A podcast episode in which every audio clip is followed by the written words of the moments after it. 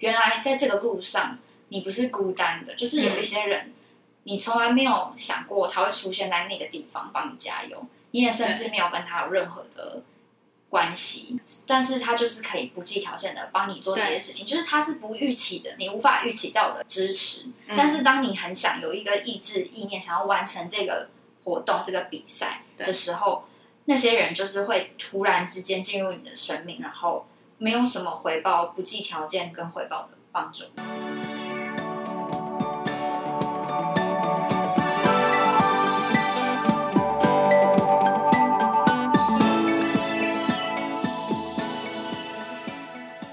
哦，那我要讲一个，像怀孕，这真的是不可预测，屁嘞，有带套就可以预测啦。但是，但中不中就不可预测啊，是没错。你要看精子到底有没有。但你可以避啊，哦，但就嗯，避不避是可预测的啊。嗯，但就这样啦，反正就是中了嘛。但中了，我觉得在中之前，我是一个非常容易焦虑的人。然后因为有了小孩之后。就是你刚刚说的，就是这个这件事情出来之后，你可能就会开始调整你自己，或是去做一些事情。然后我觉得，就是因为怀孕，让我的个性从很容易焦虑的人变得比较稳定。因为当时会有一种母爱大喷发，就是我会觉得，呃，你的母体一定会影响到肚子里的宝宝嘛。嗯，对。那如果我焦虑的话，当然小朋友也会受到影响，所以我就会尽可能让所有的事情就是。云淡风轻，就是再再急再大的事情，我都会很冷静的去看，然后很淡定的去处理。然后我觉得确实，因为这个这个心态的调整，对于我在工作上有蛮蛮大的帮助的。我自己觉得，我现在还是没办法体会这一点，因为我还是会觉得这种心态上面的事情，我有点难说不焦虑就不焦虑。因为他没办法自我控制，对我来说啦，我觉得有点难。对，其实很多，嗯，因为像很多妈妈，他们会产前焦虑、产前忧郁或是产后忧郁，我觉得这是难避免的。但它真的就是大家可能每个人调整的方式不一样。可是对我来讲，我当时是这样子啦，嗯。然后我也觉得，其实，在在这之前，我就一直觉得我要让自己放松一点，因为我老公会觉得我太焦虑了。对，就很容易担心东担心西，担担心觉得自己这样做不够好什么的，会一直放大检视自己啊。对，然后反而因为这样身份的转换，我什么都不 care。所以也许你就打扮也等待这种，没有，不要这样子说妈妈。现在就开始素颜，哪有你还做指甲好不好？还是有在注重，你知道吗？你知道我那天做完指甲回去，我老公说：“你怎么了？你怎么会突然想要去做指甲？”我就说。我就跟他说，你没有是他耳边风儿说我很想做，我就跟他说，你知道我就是在 Instagram 发了那种美甲发了多久嘛？我从怀孕前，从还没有怀孕前哦，我就一直有在看，我就觉得有些作品好美，因为我是会，我发问，嗯，你那时候生日我们不是有送你，我还没用啊，哎，不是美甲啦，是媒体啊，好好，我跟大家报告一下，那时候有几个备选名单要送给 S 当生日礼物，第一个就是。我都不知道这些东西，有些是我找美甲是我找，然后妈妈可以使用的妈妈包，对，就是可以放妈妈的一些母婴产品，对，妈妈包，然后还有一个就是放松的按摩卷，对，然后他们最后选了按摩卷，哦，真的，哦？对，美甲我有选，他们不要，哦，是哦，我自己去做了，没关系，我只要说我是，哎，那你蛮了解我的，但他们就打枪我啊，哦，是哦，你看，哎，我觉得你这一点真的蛮强，因为那时候要找其他人的礼物的时候，我觉得你。你都能讲到他们真的蛮蛮想要的东西的，因为是就是可是可是其中有个同事没有我不知道送他什么。哦哦哦好。对啊刚嗯哦我还没讲完就是呢 他就说你吧他说你怎么了就是为什么你要去做指甲对然后我就说其实，在怀孕前我就一直在看一直在看可是因为我还是多少会担心呃。化学成分会不会影响到小朋友？对，我就是虽然大家也会说，呃，其实有可能还好，或者是怎么样，但我还是想说，那没关系，就重剪就好。所以我一直拖拖拖到现在，小孩都一岁了，这样两年已经够了吧？然后我就我就真的就冲去啦。你老公就是有点在满足，我觉得这个就是就像就像你刚刚列的这样清单一样，就是想要完成一件。自己一直一直很想做的事跟大家报情。告一下，我们两个很想去物美，对啊，但是我们有在想要不要把录音现场用在物美物美那边，边聊然。后就会听到物美师的那个话这样的，对，对啊，那我想问你一题是，对你对呃三十几岁哦想象的期待吗？想象的期待哦，嗯把我未完成的事情继续完成哎、没有新的期待吗？新的期待哦，对。有啊，小孩小孩小孩的部分吧，家庭的部分，例如说，嗯，其实你会很简单，我觉得家庭的部分会非常的简单，就是大家身体健康、平安快乐对对对，也不用顺利啦，有点苦没关系，有苦才有成长。对，对啊，我觉得家庭反而是那工作类，工作，工作就是就是跟年轻的时候期待一样，就是希望有所成就。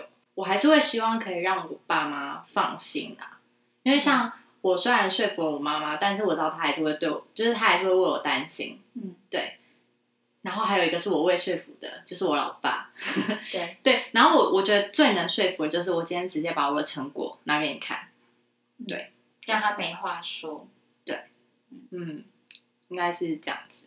然后还有一个是学习的部分吧，就是我之前曾经有放弃想要读的学校，对，然后那学校是我其实已经录取了，我可以我可以去读，但我后来没有去读，然后我就会觉得其实是会一直有放一个遗憾在心里，因为你就会觉得，嗯，我放掉了，然后我看着可能其他的同学去就读这间学校的同学，他们目前的发展，嗯，就是你有时候就会觉得那时候为什么会做这个决定，但你后悔没有用，就是你只能往前面看，对就是往未来看嘛。所以我就会觉得，嗯，我刚刚就有讲说，我有在想之后有想不想去国外读书，但以我现在妈妈的身份，我自己是觉得有点难啦。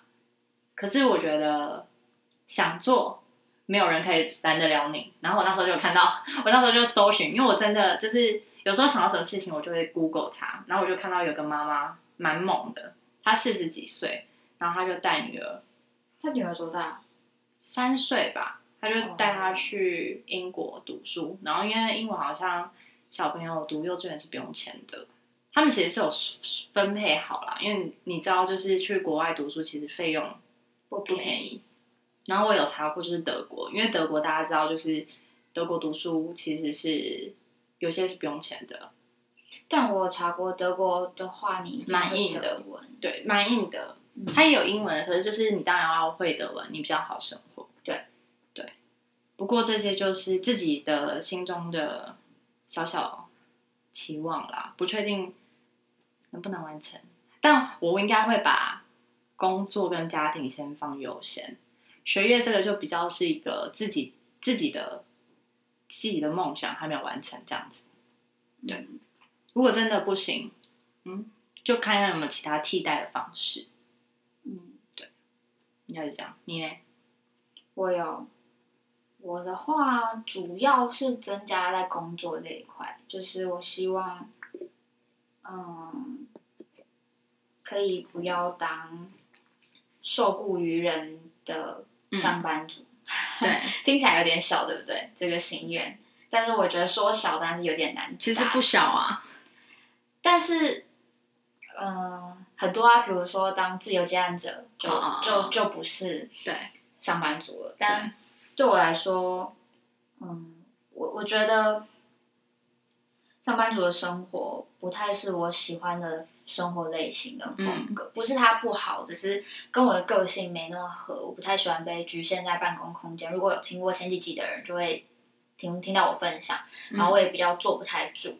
我可以做啦，但是我知道我心里是不快乐的。对所以我会希望接下来的我可以努力的朝着一个，也许不管是自由接案者，还是自己有一份自己的小小的兼职也好，就是可以不用是不用很稳定的薪水没关系，可是嗯我希望我可以多一点的自由空间。嗯，对，嗯所以这就是三十岁的我，或是未来的我会会期待的状态。嗯，工作面主要是这个，另外在家庭或什么，我倒是还好诶、我觉得对就顺其自然。对我比较没有其其他的想象或期待。对，然后你讲到那个读书这件事嘛，对不对？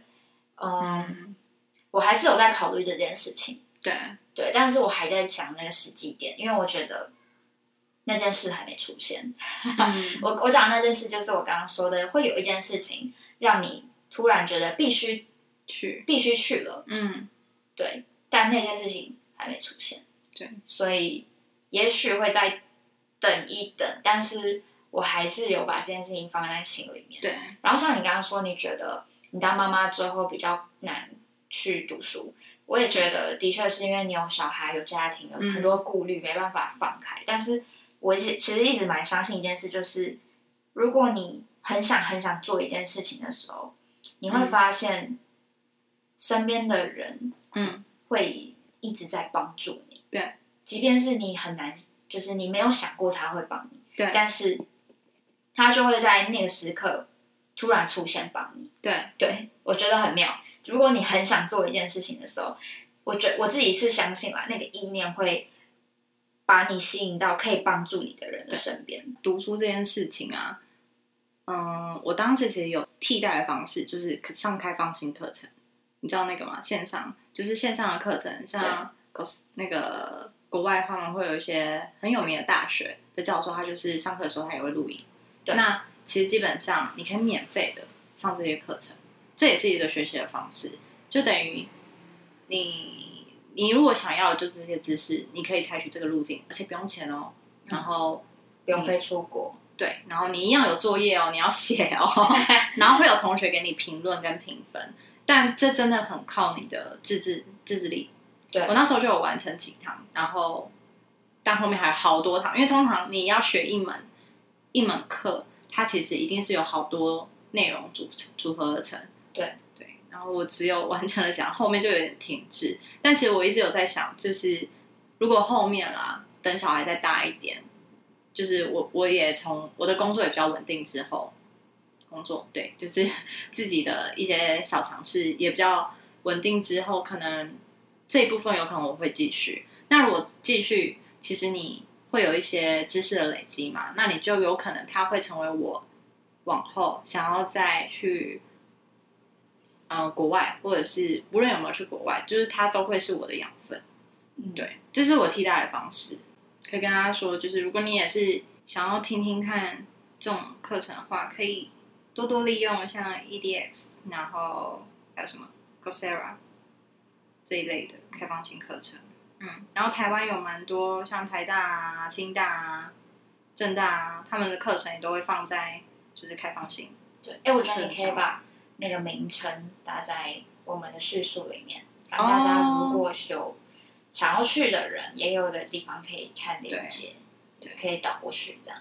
可以哦，对嗯，我之前有去参加那个台北马拉松，然后台北马台北马在跑的时候，我不知道为什么跑的路上哦，都会可能快要到休息站的时候，会有一些人拿着牌子在帮你喊加油。对。对，我不知道他们是哪来的人，我觉得他们应该不是一四五零吧，就他们应该不是人家请的走路工啦。但是对。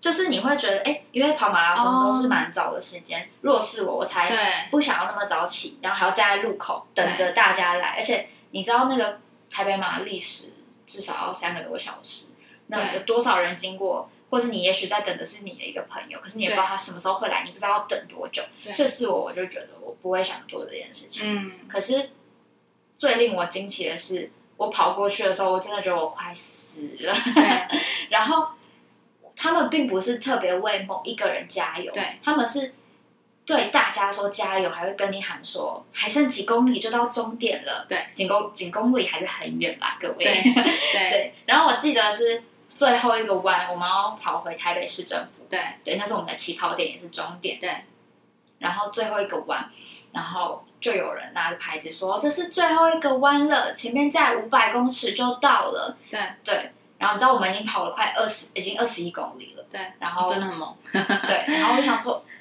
五百公尺怎么那么远？我人生最远的五百公尺，我就想说，哇，如果我今天只是其中跑过这个弯其中一个参与者，嗯，那如果有几呃几万人一起参加这个活动，他要喊几次这句话？对如果是我，我一定不会想一直做这件事情，我会觉得好累，我要在家睡懒觉。